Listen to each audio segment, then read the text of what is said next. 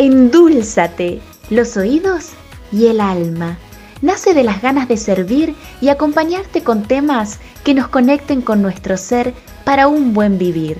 Dos mujeres que coordinamos acciones con compromiso, amor y ganas de crecer y transformarnos junto a ustedes. Soy Ivillanos, actriz y coach ontológico. Te invito a endulzarnos la vida a través de los oídos conectando con tu alma. Soy Eli Ruiz, educadora y coach ontológico. Vivo convencida de que los mejores detalles que puedes darte son espacios para conectar contigo mismo y evolucionar. Esperamos que este se convierta en uno de ellos y te acerquen a la persona que quieres ser y a la realidad que quieres vivir.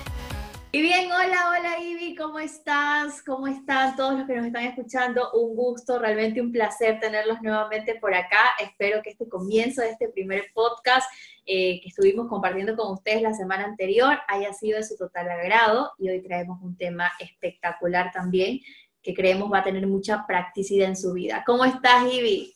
Hola Eli, hola a todos, qué alegría estar de nuevo en otro capítulo de Endúlzate, porque hay que endulzar la vida, hay que endulzar los oídos y sobre todo el alma, nuestro ser por completo. Hoy tenemos un tema espectacular, que le vamos a sacar el jugo porque yo creo que nos viene bien y nos sirve a todos.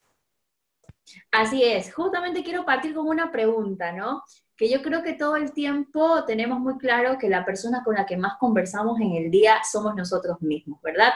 Y esas conversaciones se gestan a partir de nuestros pensamientos. A partir de todo lo que está en nuestra cabeza, empezamos a generar conversaciones.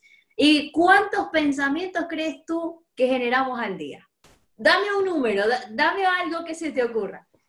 ¡Wow! Un número, qué complejo un número de pensamientos. Yo creo que pensamos, no sé, la cantidad deben ser miles de miles de miles. Ahora, lo que sí creo es que esos pensamientos son recurrentes y se repiten muchísimo a lo largo del día.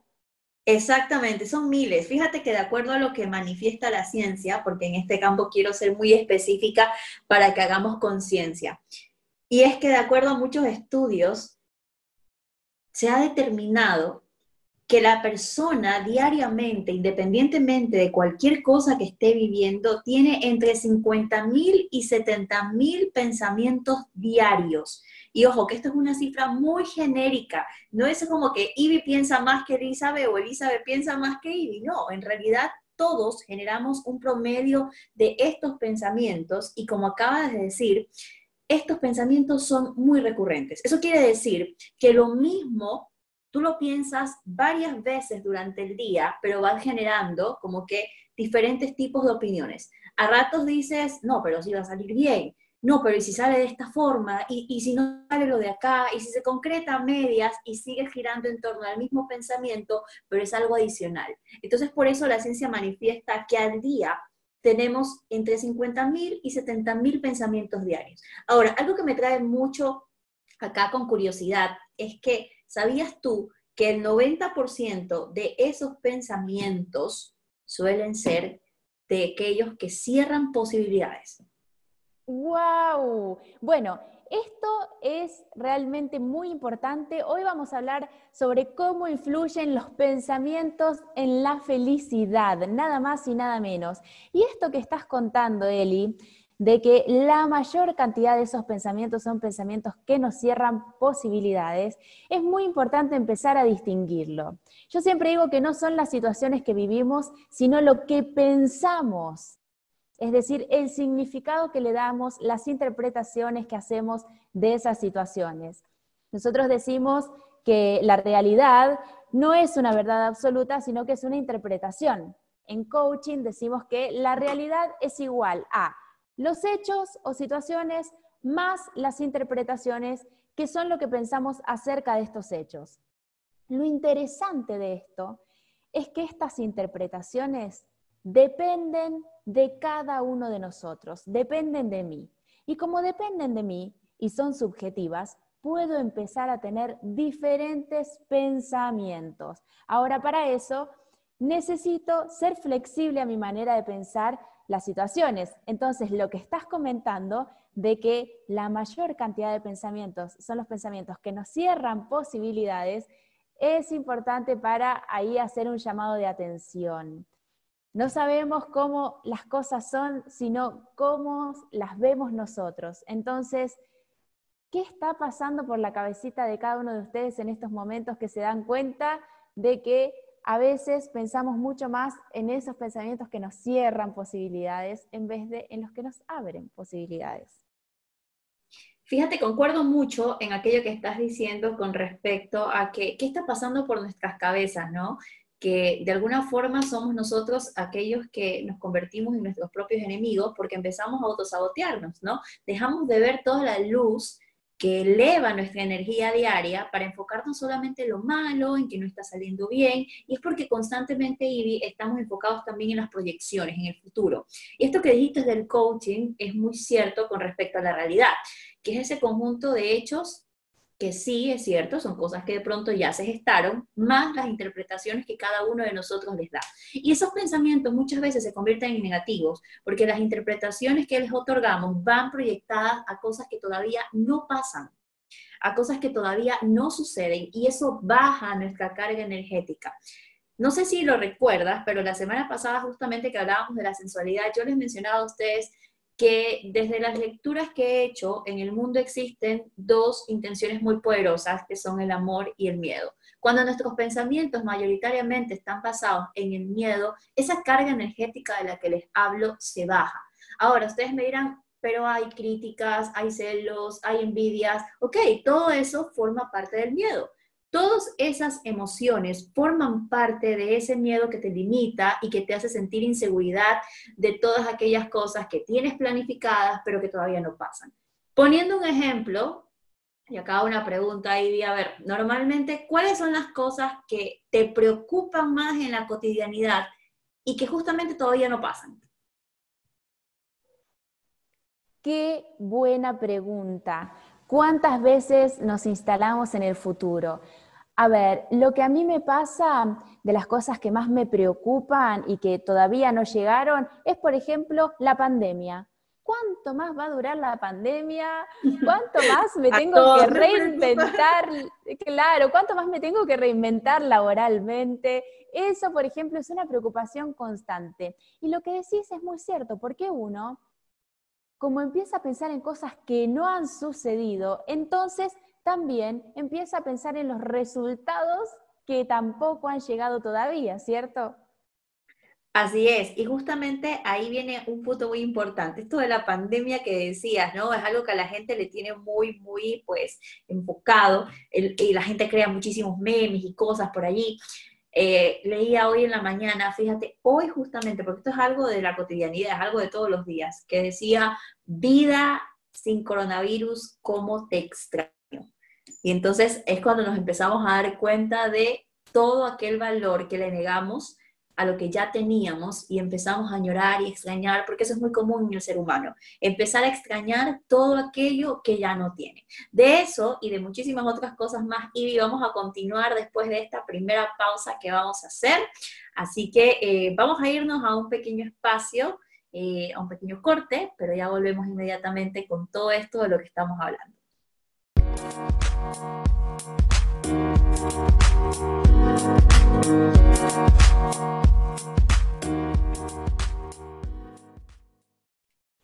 Volvimos entonces después de una pequeñísima pausa. Bueno, Eli, estábamos hablando de los pensamientos que nos cierran posibilidades. Entonces, yo hay una pregunta que les quiero hacer a todos nuestros oyentes. ¿Cuáles son los pensamientos que te decís a vos mismo que te cierran posibilidades? Yo, por ejemplo, un pensamiento que me he dicho muchas veces que me cierra posibilidades es, esto es difícil, quizás no lo logre. Y una vez que uno identifica el pensamiento, también está bueno identificar qué emocionalidad me estoy generando con ese pensamiento. Ahora, esto de por ahí traer pensamientos que nos cierran posibilidades, tampoco es tan terrible. A ver, cuando nos llega un pensamiento que nosotros queremos modificar, lo primero es identificarlo. Por ejemplo, Eli, yo te voy a decir ahora, no pienses en un elefante rosa. Y lo primero que hago es imaginármelo cómo sería. Es más, ya claro. a mi cabeza ahorita una conocidísima eh, artista, Viviana Grondona, una pintora colombiana que hizo un elefante rosa y ahora que tú lo mencionas, lo primero que yo hice fue pensar en la pintura de ella. Claro, y si yo le digo a la gente, no piensen, pero no piensen ¿eh? en un pez volador, no se imaginen una playa. Lo primero que va a pasar es que sí se van a imaginar eso que les estoy diciendo que no. Bueno, si viene un pensamiento que queremos modificar e intentamos reprimirlo y nos juzgamos por eso, lo que hacemos es aumentar ese pensamiento y su respuesta emocional. Es como cuando te digo, no pienses en el mar. Te digo que no pienses y ¿qué sucede? Que sí pensás en ello. Entonces, hay una técnica de PNL que se puede utilizar para eh, que en vez de negar y luchar contra esos pensamientos, los podamos abrazar, porque estos pensamientos que nos cierran posibilidades para algo llegan, ¿cierto? Entonces, el primer paso, cuando te llega un pensamiento y lo quieras modificar para no luchar con él, es imagínate ese pensamiento en una nube. En una nube o en una pizarra, si quieres. A mí me sirve más imaginármelo en una nube. Entonces, pones el pensamiento adentro de la nube y por ejemplo, yo que les comentaba que uno de mis pensamientos por ahí es que esto va a ser muy difícil, me imagino y pongo el pensamiento, esto será muy difícil. Lo pongo en una nube. Dentro de esa nube veo bien la letra, los colores que tiene ese pensamiento, que suelen ser grisáceos, si hay sonidos. Y después visualizo cómo la nube con ese pensamiento se va alejando al infinito hasta que desaparece. También presto atención a cómo es que va haciéndose más pequeñito, cómo cambia el tamaño, si hay un sonido que me permite distinguir que se va alejando, entonces cuando viene ese pensamiento que me cierra posibilidad, en vez de pelear con él, lo que hago es, ok, me lo imagino en esa nube, lo visualizo, veo todo lo que escucho, lo que siento y lo empiezo a visualizar cada vez más, más, más, más lejos. Esa es una técnica que nos puede ayudar a, lidiar y a gestionar estos pensamientos que nos cierran posibilidades. Esa técnica, que me parece súper, súper buena, me permite recordar también algo, y ahora que tú compartías el pensamiento que concurrentemente viene a tu cabeza, el mío en cambio es, y si no soy lo suficientemente capaz, y si no lo logro, y quizás muchos de ustedes que se están reinventando, que están sacando un nuevo proyecto adelante, que están pensando en otras posibilidades, porque la vida nos ha cambiado a todos, independientemente de cuál sea la actividad que veníamos desarrollando, a todos nos viene cambiando la vida.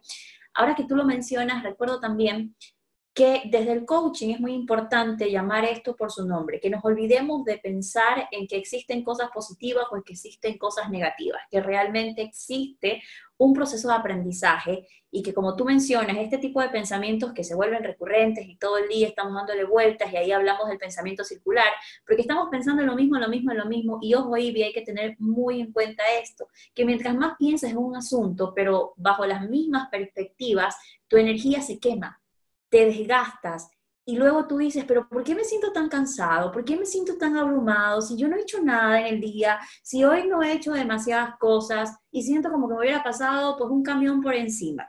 Entonces, ¿cómo no voy a sentirme cansado?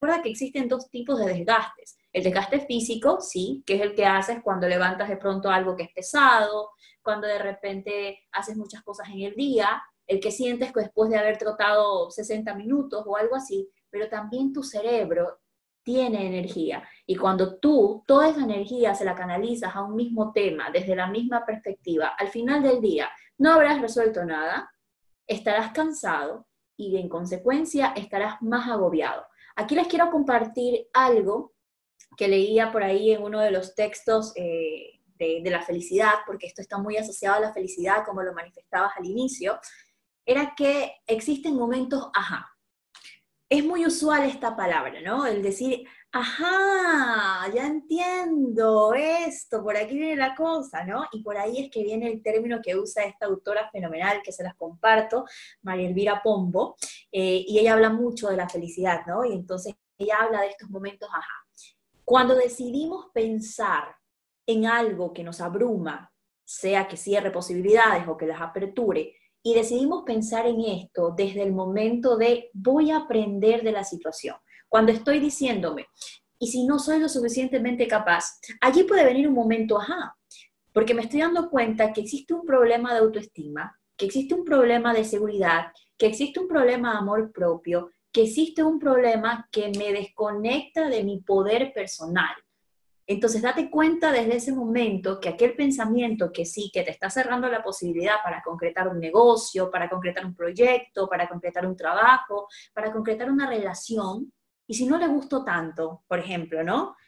Entonces, todo esto va a ir cerrándome las posibilidades de concretar aquello, pero me apertura la posibilidad de que esto que no se está dando es el espejo en el que me estoy reflejando y en el que se nota que algo necesito trabajar y que algo necesito mejorar. Buenísimo, Eli. Y esto del ajá me hace mucho sentido porque también nos pasa mucho en la vida que decimos, esto es así. Ajá, no, pero esto es así. Muchas veces afirmamos que las cosas son como nosotros las pensamos. Entonces, ya acá la, la pregunta que quiero hacer es, cuando vemos el comportamiento de los otros o cuando vemos lo que es posible o lo que es imposible, ¿desde dónde es que lo vemos? Desde nuestra interpretación, desde nuestros pensamientos, desde nuestras creencias, desde nuestros aprendizajes, desde nuestras emociones. Todo lo que vemos en el mundo lo vemos desde nosotros y es válido, pero no es la verdad. Vos mirás el mundo no de forma independiente como crees. Vos mirás el mundo de acuerdo a la familia donde naciste, de acuerdo a con quienes te criaste, de acuerdo al país donde naciste, porque no es lo mismo cómo es el mundo emocional de Brasil que cómo es el mundo emocional de Chile, ni cómo es el mundo emocional de Ecuador con el de Italia. Entonces, además de mirar el mundo desde la familia donde crecimos, desde nuestro país, también vemos el mundo desde nuestra historia, desde nuestra experiencia, desde nuestro aprendizaje, hasta desde nuestra religión, si es que alguno tiene alguna creencia que practique. Entonces, eh, también la invitación es a, a repetir cada vez que uno tenga un pensamiento lo que yo veo, lo que yo pienso, lo que a mí me pasa escuchándote o lo que yo logro percibir. Porque lo que hace esto es que nos hagamos cargo de que el mundo es como nosotros lo vemos, de que no es una verdad absoluta. Y por eso es importante darle el espacio al otro y dejarlo aparecer también con sus propios pensamientos, también con sus propias interpretaciones. Y acá hacerse la pregunta, cuáles son mis interpretaciones del mundo, de mi vida, de mi pareja, de mi trabajo, de mis hijos, de mi historia. ¿Qué necesito modificar en esos pensamientos? Esto de la, de la realidad que menciona, porque seguimos eh, tocando esto que es un punto muy importante para enfocarme de, de, aquello en lo que estoy pensando comúnmente, ¿no? Esto que hablas de la realidad, había una frase por acá que me encantaría compartir con ustedes, que hace referencia a esto de que todo aquello que tú supones, todo aquello que tú te imaginas, todo aquello que tú crees que es así, lo único que hace es envenenarte, lo único que hace es que tú generes realidades que no pasan y que solamente existen en tu cabeza. ¿Cuántas veces no hemos generado de pronto una discordia en una relación por algo que pensamos y que luego simplemente venimos y decimos como que, ay, discúlpame, no, no pensé, claro, que no tuviste tiempo para pensar de otra manera porque ya tú estabas haciendo juicios adelantados. Y es más, es probable que la persona pueda disculparte, ¿no? Pero aunque la persona te disculpe, poder alivianar un poco la herida que se ha generado va a tomar un tiempo. Y aquí viene la invitación también, porque los pensamientos que abren posibilidades, no solamente vamos a enfocarnos ahora en que el, aprendizaje está en aquellos pensamientos que me cierran posibilidades y ahora voy a pensar mal todo el tiempo. No, queremos llevárselos desde un enfoque positivo, claro está, pero también hablemos de aquellos pensamientos que abren posibilidades. Cuando una persona está enfocada en cosas positivas, en el optimismo, en la buena vibra, está enfocada también en que es capaz, en que está confiada y que todo lo puede lograr o lo puede alcanzar, también mantiene una muy buena salud. Y te has dado cuenta cómo en promedio la gente cada vez vive menos. ¿La gente cada vez vive menos? cada vez nos damos cuenta de que los años de vida se reducen. Imagínate, no vamos a entrar en, conversaciones profundas del ámbito religioso, pero si revisamos eh, grandes personajes en la historia, como por ejemplo Abraham, eh, son personajes que hablábamos de un promedio de entre 900 años de vida, 700 años de vida, y de ahí han ido reduciendo. Yo recuerdo que mi abuelo vivió 110, y hoy, cuando una persona llega a vivir los 100 años, es como, wow, lo logró y es algo espectacular, porque en promedio hoy la gente vive entre 65, entre 70 años y no más de eso. Y ahí viene un poquito también la parte emocional, porque cuando tú tienes pensamientos positivos o pensamientos que abren posibilidades para que los empecemos a enfocar desde ahora así, más que positivos como pensamientos que abren posibilidades, tu salud también mejora y tu capacidad para poder encontrar soluciones a estos problemas, que dentro del coaching los llamamos quiebres, pues también mejora muchísimo. ¿Qué beneficios pueden haber? Pues mira, dentro de la ciencia, cuando tú piensas en aquellas cosas que te abren posibilidades, se mejora tu sistema inmunológico, que es el encargado de protegerte, por ejemplo. Eh, se mantiene tu presión arterial dentro de los niveles adecuados. Fíjate que a mí me detectaron y esto como experiencia personal, a mí me detectaron eh, problemas de hipertensión a los 28 años. Para los médicos eso es algo como que, ¿qué? ¿Cómo puede ser que usted a los 28 tenga problemas de presión? Y es que, claro, el trabajo que yo tenía en aquel momento me tenía todo el tiempo agobiada, porque todo el tiempo yo estaba haciendo cosas, era una tras otra, tras otra, y era mi forma de sentirme valiosa y productiva. Y de ahí he aprendido también que no porque yo haga más significa que soy más productiva. Entonces, esto me permite tener en cuenta que aquellos pensamientos que me abren posibilidades también me mantienen físicamente sana. Así es, una de las formas de elevar nuestro sistema inmunológico es contactarnos con esa alegría interna, con esa motivación, con esas ganas de vivir, con esos buenos pensamientos. Porque, Eli, hay un nexo entre las emociones, los pensamientos y los síntomas o las enfermedades. Los pensamientos y emociones no son físicos, pero pueden tener repercusiones físicas bajo formas de dolencias o enfermedades. Entonces, qué importante es tomar conciencia de lo que siento como dolencia, como síntoma como enfermedad y escuchar qué pensamientos y emociones he estado transitando. A mí, por ejemplo, recurrentemente me pasa que cuando eh, más o menos en la misma época, pero cuando tengo una crisis así como, ay, ¿qué voy a hacer ahora? Y me empiezo a atrapar, me da amigdalitis. Así es que les voy a contar en el próximo bloque, porque vamos a hacer otra pausa más, de qué se trata esto, qué pensamientos están asociados y también vamos a, sumar ahí algunos datitos de los dolores de cabeza eh, y algunas otras cosillas por ahí. Vamos a hacer un cortecito y volvemos enseguida.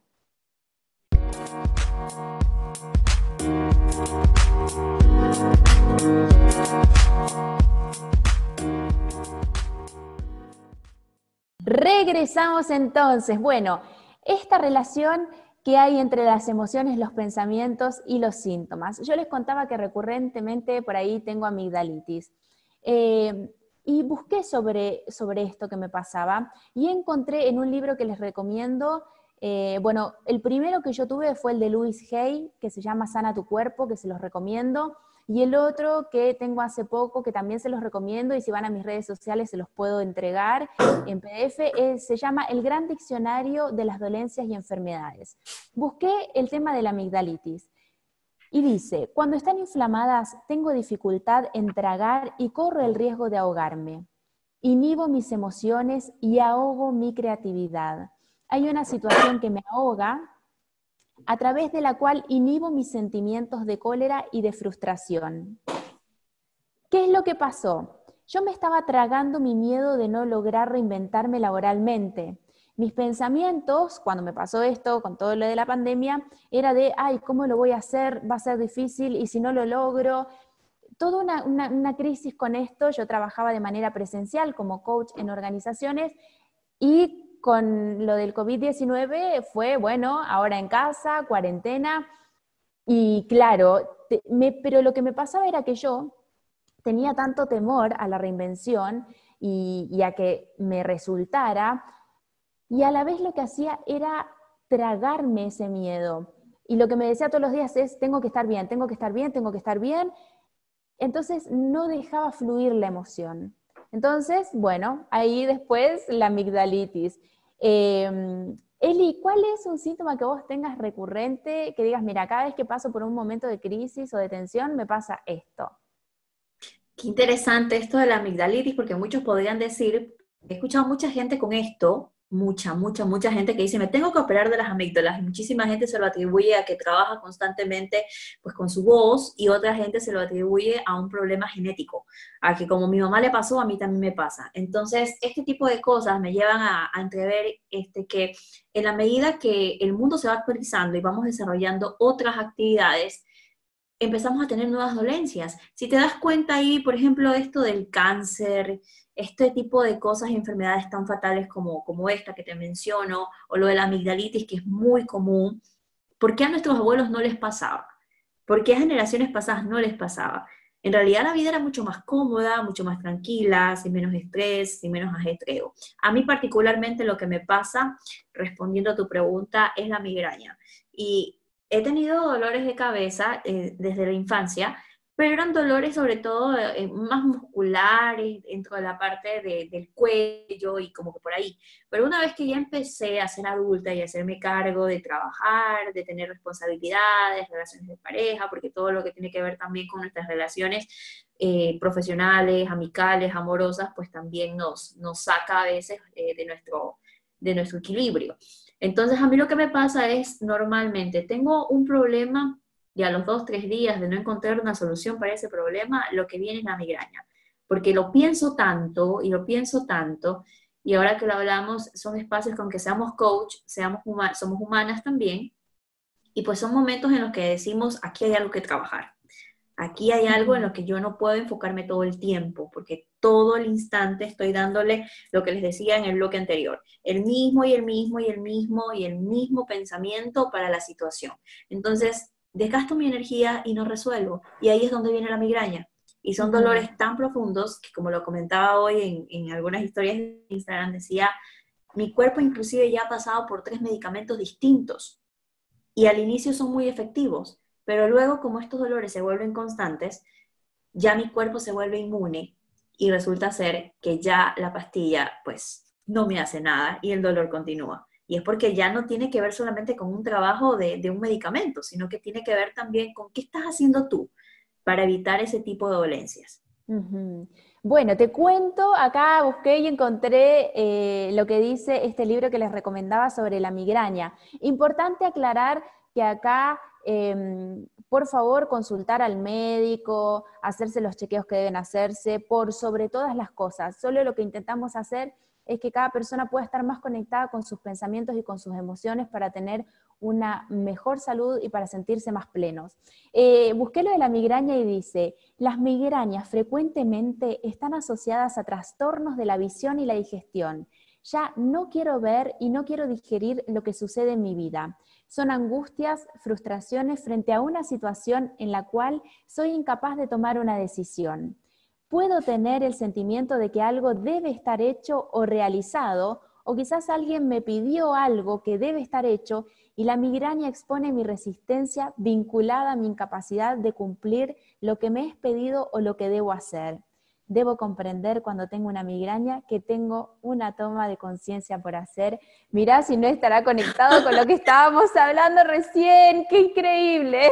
Totalmente, totalmente conectado porque es justamente e, ese, eso que, que, en algunos momentos que tú y yo conversamos ya, pero en sesiones de coaching, que los invitamos a todos a que pidan ayuda, a que ustedes pueden elegir el, el, el coach de de forma en que más identificados se sientan. Así que esto no es una competencia, los invitamos a que visiten nuestras redes sociales y en la medida que ustedes sientan identificados, pidan coaching, hace mucho bien. Y, lo, traigo a colación porque cuando hablábamos en, sesiones de coaching, ¿no? Te decía que yo tengo constantemente que trabajar aquello de que siempre quiero tener todo bajo control. Y cuando me siento incapaz a tener algo bajo control, entonces ahí es donde vienen precisamente estas dolencias y estas migrañas, porque yo puedo tener bajo control todo aquello que depende de mí, pero no puedo tener bajo control de repente, que le pasa a muchísima gente, las relaciones. No puedo tener control sobre lo que otro quiere o sobre lo que otro desea. Y entonces eso es muy fácil decirlo, pero ya llevarlo a la práctica con tolerancia, con empatía y con amor, es algo que se requiere trabajar. Y si ustedes necesitan acompañamiento para poder trabajarlo, acá estamos a la disposición de ustedes. Tal cual. Eli, realmente eh, lo que decís hay que resaltarlo, somos responsables de nosotros mismos y nadie se puede hacer cargo por nosotros. Así es que uno tiene que poder identificar los pensamientos, las emociones que le abren o le cierran posibilidades y también cuando quiere pedir un acompañamiento, una sesión de coaching. Para un poquito cerrar con este tema que te hablaba de los pensamientos y la conexión que tienen las emociones con los síntomas, otra de las cosas que me pasan es que a mí se me hincha el vientre cuando paso por una situación de tensión pero sobre todo con mi pareja. Eh, cuando tenemos alguna discusión o algo así, a mí se me hincha la panza, es increíble. Y busqué, busqué en este libro maravilloso y me hizo mucho sentido. Las hinchazones de vientre se vinculan a una frustración afectiva, el sentimiento de estar insatisfecho en el plano afectivo. Quiero aún más atención y afecto. Así que realmente, bueno, hay mucho que trabajar siempre en estos pensamientos y emociones. Ay, ahora que dices esto de, de, las carencias afectivas o de que quiero más atención o algo, el otro día veía una cantante que me fascina y ella estaba en la cama, ¿no? Esperando de pronto ver una peli, conversar con su pareja o algo por el estilo, y él estaba en el play, estaba jugando en red con algunos de sus amigos. Entonces nosotras las mujeres padecemos a veces esta situación de tener que verlos a ellos mientras están jugando PlayStation y, me hace mucho sentido lo que dices porque las mujeres somos quizás eh, dentro del, del, plano general, no quiero decir que es algo absoluto, pero bajo mis experiencias personales, pues creo que somos un poquito más emocionales, ¿no? Y a veces cuando no tenemos ese afecto, ese aprecio que queremos, esa atención, pues nos empezamos a sentir un poquito mal. Y fíjense ustedes eso de, del vientre, yo creo que es algo que a muchas nos pasa y nos ponemos mucho más sensibles cuando estamos en ese periodo de pronto menstrual y vienen esas dolencias que, que ya de por sí son bastante fuertes por el tema de, de nuestra menstruación. Pero a eso súmale el tema de, los desequilibrios emocionales y la cosa se va agravando, ¿no? Ahora quería comentarles, quería hablarles un poquito sobre un sesgo negativo y es lo que me lleva a enfocarme en aquello que hablábamos al inicio de este programa, cuando les mencionábamos que comúnmente el 90% de nuestros pensamientos suelen ser negativos. Actualmente estamos hablando mucho sobre la atención plena, sobre el aquí o sobre la ahora, ¿no? Y esto nos permite darnos cuenta que los seres humanos comúnmente estamos pensando siempre, como les decía, en aquello que está mal, en aquello que puede salir mal en nuestra vida, en lugar de pensar en lo que está bien, en nuestros sueños y en nuestros proyectos. Ahora, metiéndole un poco de ciencia a esto, quiero que ustedes tengan en claro que existen estudios científicos que han demostrado que las experiencias que nosotros llamamos como negativas o desde el coaching, las experiencias que cierran, cierran posibilidades, son almacenadas inmediatamente en nuestra memoria a largo plazo. Por eso es que comúnmente siempre estás pensando en lo malo, siempre estás pensando en que no va a salir, en que no eres capaz, en que no lo vas a lograr, porque ese pensamiento que ya te forjaste se almacenó en tu memoria de largo plazo. Y las cosas positivas, las cosas que te salen bien, los éxitos cuando alcanzas una meta, esos pensamientos, en cambio, se, se almacenan en aquella memoria de corto plazo.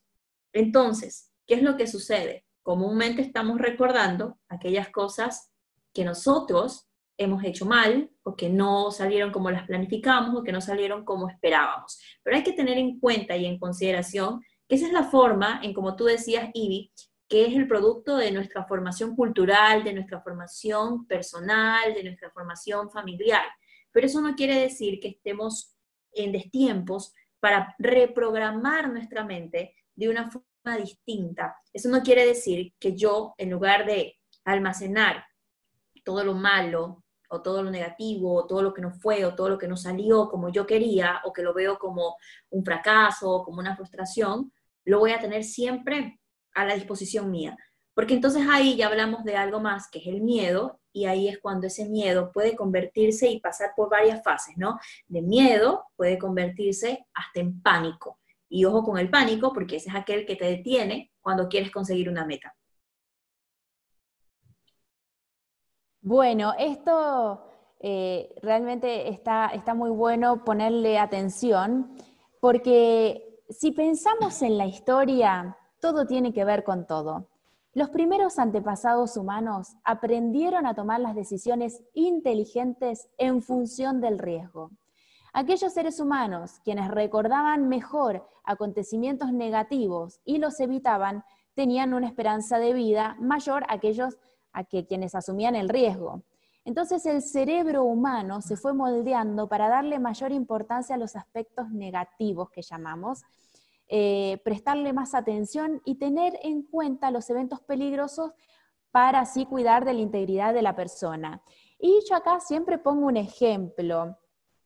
¿Te has dado cuenta, Eli, que a veces nos pasa que sentimos que la tristeza dura más que la alegría, por ejemplo? Mira, por ejemplo, supongamos que lograste algo que querías, te aumentaron el sueldo y eso te pone re contento. ¿Cuánto dura? Eso tiene un pic, esa alegría, y después ya está es más, te aseguro que el mismo día, al siguiente día, hay mucha gente que dice, yo hoy me gradué y mañana a buscar trabajo. ¿Verdad? Y, sí, sí. y no lo disfrutaste a plenitud. Exacto. Y eso, bien, te dura, pero tiene un momento, un día, dos días, bueno, una cosa así, wow, buenísima, ya está. Ahora, algo te puso triste. Y ni siquiera tiene que ser una situación así ultra mega importante. Vamos a bajar el perfil. Alguien eh, que le pasa mucho te escribió algo tremendo en las redes sociales. O, por ejemplo, fuiste a comprar al supermercado y una señora te chocó y te miró y te dijo, ay, qué cara de amargada que tenés, eh, y te trató mal, listo, ya está. Bueno, eso que al principio te puede generar rabia, ¿Cuánto tiempo queda impregnado en vos? Probablemente todo el día. Y le estés dando vuelta a la situación y le cuentes a todas tus amigas y le cuentes a tu pareja y llegues a las redes y hagas un descargo diciendo que la gente está hecha una mal educada en los supermercados eh, porque no puede ser que te choquen y que te traten así. O en el caso de que alguien te escriba en las redes, que hagas un descargo en las redes, ¿cómo alguien puede tener tanto odio y decirme esto? Bueno, esto tiene una explicación biológica. Si la mamá de hace mil años atrás, cuando éramos Homo sapiens, que iba con el nene por el río a recolectar, se encontraba con el leopardo y se lograba salvar con su hijo. Imagínense si al otro día se olvidaba del miedo, la angustia, iba a volver al río, al mismo sector, y ahí el leopardo sí se los iba a comer. En cambio, cuanto más mantenía el miedo, el dolor, la angustia por lo vivido, mucho más eficientes eran en esa época. Hoy es diferente, sabemos que no tenemos que sostener tanto tiempo esas emociones, sin embargo, el cerebro funciona así y entenderlo ya es un alivio. Ahora, creo que lo importante de saber esto es que cuando nos sentimos mal, angustiados, enojados o dolidos, no es momento de tomar decisiones, porque cuando peor te sentís, peores decisiones tomás. Y esto que mencionas me recuerda el libro de inteligencia emocional de Goldman, en donde se habla del cerebro reptiliano. Y ahí es donde se menciona precisamente esto de actuar por instinto de protección. Y es lo que nos lleva a la actual configuración de lo que es el miedo, que tiene que ser ese ente protector, esa emoción que te cuida, que te pone a pensar si sí o si no, pero sin paralizarte por más tiempo. Ya que le estás agregando esto, algo que me pareció a mí también muy interesante en la búsqueda para este podcast es que, como les decía, ¿no? Aquellos momentos o aquellas experiencias negativas como las que hablabas de, lo que te pasó, o lo que podría pasar en un supermercado con una señora que te genera un comentario negativo y que te lo piensas todo el día, ¿no? Y que te decía se almacena en tu memoria a largo plazo. Eso se almacena de manera inmediata. Fíjate que tuviste el, problema con la señora, tuviste la diferencia con tu pareja, o de pronto las cosas no salieron bien cuando llegaste a casa porque los niños tenían todo hecho un desorden y tú les pediste colaboración o algo por el estilo. Eso en tu mente, en tu cerebro, se aloja de forma inmediata. Y eso también permite que tú lo recuerdes durante todo el día. Aparte que está alojado en tu memoria a largo plazo. Pero lo que tú decías, cuando te pasa algo bueno, cuando te pasa algo que te genera felicidad, y es algo que al siguiente día yo te decía, ya voy por un nuevo reto. No me lo disfruto, no vivo el aquí y el ahora, que justamente tú tuviste un tema de esos la semana pasada, cuando hablaban de mindfulness eh, con, con Gaby. Eh, y esto de acá, todas aquellas cosas buenas que te pasan, no se almacenan en tu memoria de manera inmediata, sino que por el contrario, almacenar lo bueno que te pasa al cerebro le toma entre 12 y 20 segundos. Entre 12 y 20, o sea, como que lo procesa, ¿entiendes? Estamos más programados a aquellas cosas negativas, aquellas cosas que no nos salen tan bien o que no son como esperábamos, y es porque así venimos siendo. Ahora, ojo con esta parte que acaba de decir Ivy, que está muy buena, pero eso quedó en el Homo sapiens. Nosotros somos Homo sapiens sapiens. Entonces, tenemos otras posibilidades, tenemos un cerebro mucho más desarrollado y por eso podemos también vivir experiencias mucho más saludables. Finalmente es uno el que puede elegir, el que puede decidir con qué me quiero quedar, qué pensamientos me hacen bien, hacer este ejercicio de que cuando viene un pensamiento que me cierra posibilidades, entonces elegir en vez de rechazarlo, pelearme, juzgarme por eso, bueno, lo pongo en una nube y lo mando al infinito. Pero sí creo que mm, es muy relevante entender que somos responsables, que nosotros tenemos el poder de elegir cómo nos queremos sentir cada día de nuestra vida. Absolutamente de acuerdo. Y quiero cerrar dándoles otra técnica u otra herramienta que a mí particularmente me ha servido mucho. Eh, también lo, lo, conseguí aprender del libro Misión Felicidad, que les recomendaba de María Elvira Pombo, en donde ella recomienda que cuando un pensamiento negativo venga a ti, sobre todo en la madrugada, porque pasa comúnmente de que estos pensamientos llegan a nosotros en la noche, en la madrugada y nos impiden el descanso. Cuando un pensamiento que cierra posibilidad viene a ti, simplemente di, mañana me encargo de esto. O es más, ponle un tiempo al pensamiento. Si es algo muy, muy importante para ti, y como Ivy decía, cuando estás enojado, cuando estás muy triste, cuando estás con las emociones un poco desbordadas, mientras más eh, desequilibrado estés emocionalmente, peores decisiones vas a tomar. Por lo tanto, cuando esto te esté pasando, lo que tienes que hacer es mantenerte en calma. Ponle un tiempo a tu pensamiento. ¿Qué sé yo? Ponle siete días, ponle cinco días. Si al siete días o cinco días ese asunto sigue siendo importante para ti, pues te tomas el tiempo de pensarlo en un momento fijo del día. Si después de siete días o cinco días ese pensamiento ya no es importante porque el asunto ya no te interesa, entonces ya ni siquiera vas a querer enfocarte en aquello porque ya para ti perdió sentido y perdió valor. Con esto estamos terminando, espero que sea de muchísima utilidad para ustedes esta información. Recuerden que mucho contenido lo van a poder encontrar en nuestras redes sociales. A mí me encuentran como arroba coach Ruiz, tanto en Facebook como en Instagram y en YouTube. Ivy. A mí me encuentran como arroba Ivy Llanos, Ibe corte Y Llanos. Eh, tanto en Facebook como en Instagram. Esperamos que se hayan endulzado con este tema, que lo hayan disfrutado tanto, tanto como nosotras. Todos los viernes en mi Instagram hacemos un live con temas interesantes, así que nos pueden ver en vivo. Eh, el viernes 17 de julio vamos a estar con Eli hablando sobre un tema muy interesante también, así es que los esperamos. Listo, muchísimas gracias por escucharnos. Recuerden que un episodio nuevo cada semana, todos los lunes a las 9 de la mañana de Ecuador, a las 10 de Chile y a las 11 de Argentina. Un abrazo fuerte y nos escuchamos la próxima semana. Chao, chao.